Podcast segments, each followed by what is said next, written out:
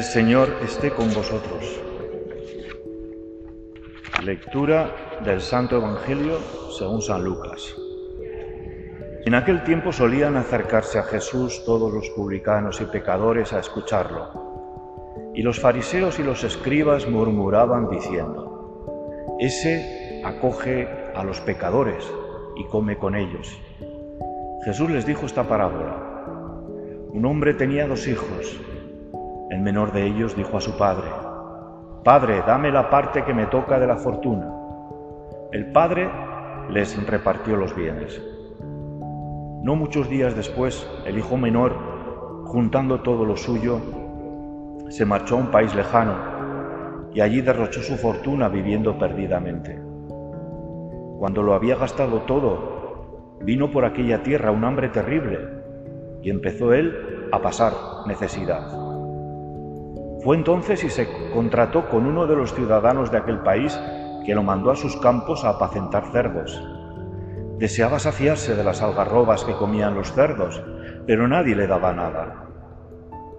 Capacitando entonces se dijo, ¿cuántos jornaleros de mi padre tienen abundancia de pan, mientras yo aquí me muero de hambre?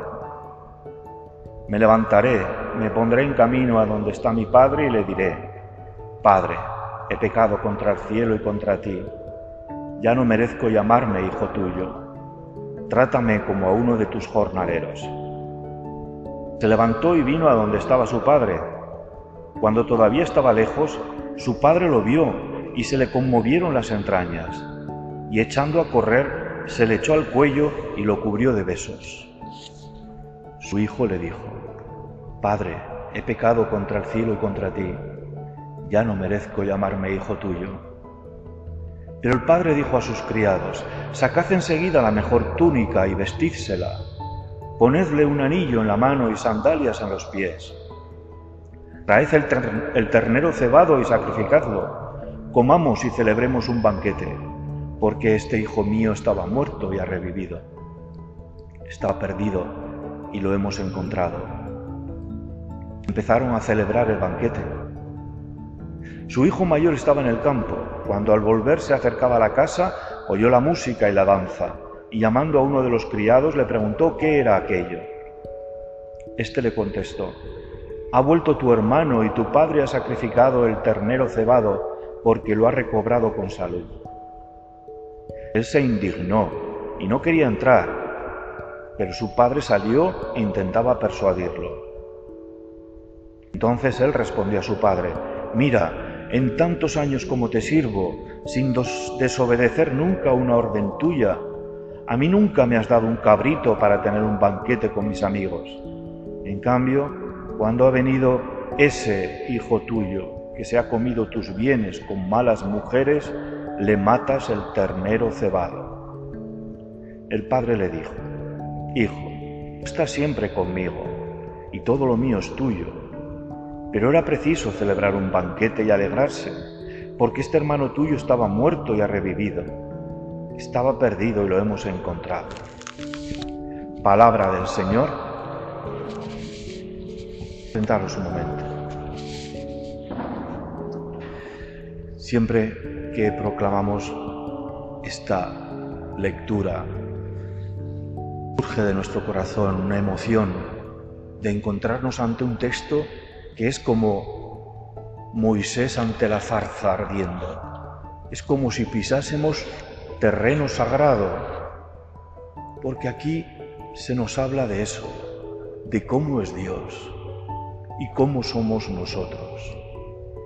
La parábola del Hijo pródigo es de lo mejor de los textos del Nuevo Testamento y de toda la Biblia y sin duda una de las páginas mejores de la literatura universal como ningún texto, resumen en unos pocos pasajes cómo es Dios y cómo somos nosotros.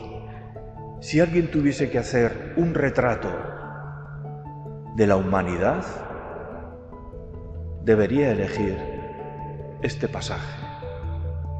Dios con dos hijos que habría que adelantar que le han salido no como esperaba.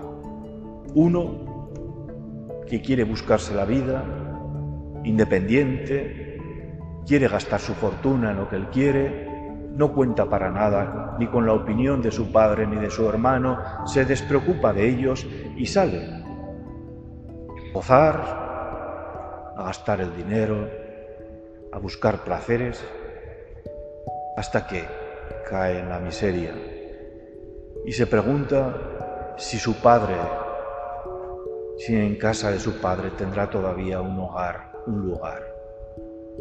El otro hijo, el hijo mayor que se ha quedado en casa, que no es mejor que el hijo pequeño, porque este hijo mayor es el amargado, el que vive en la envidia, el que no se atreve a vivir por su cuenta, el que vive agazapado, buscando el mal de los demás y el de su hermano, al que ya le ha quitado esa palabra de hermano y le dice a su padre, ese hijo tuyo, ese, ya no es mi hermano, ese hermano mayor que no ha sabido descubrir en la casa del padre lo primero que debería haber aprendido, la bondad de este Padre excepcional.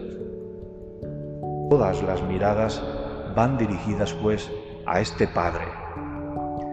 La parábola se debería llamar en realidad la parábola del Padre misericordioso.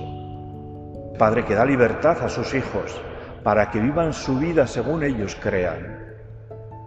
Que les da lo necesario y que todos los días piensa en ellos y sale al dintel de la casa, a la puerta de la casa esperando verles regresar. Y que cuando el hijo menor regresa es capaz de echar la casa por la ventana, hacer una gran fiesta, porque ha recuperado lo que más quiere. Naturalmente, esta imagen de este Padre nos lleva. Jesucristo quiere mostrarnos cómo es el Padre Dios, Padre de misericordia, que está siempre esperando reconciliarse con nosotros, que le prestemos con humildad nuestra vida, nuestros errores, para Él darnos un gran abrazo.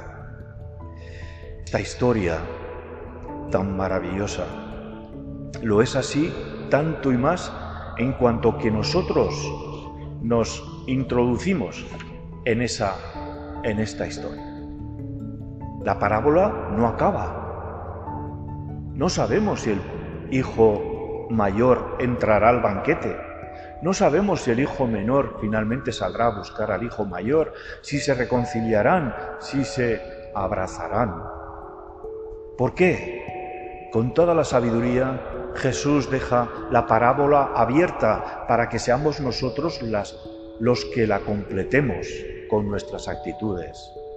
A veces somos como el hijo pequeño, a veces como el hijo mayor.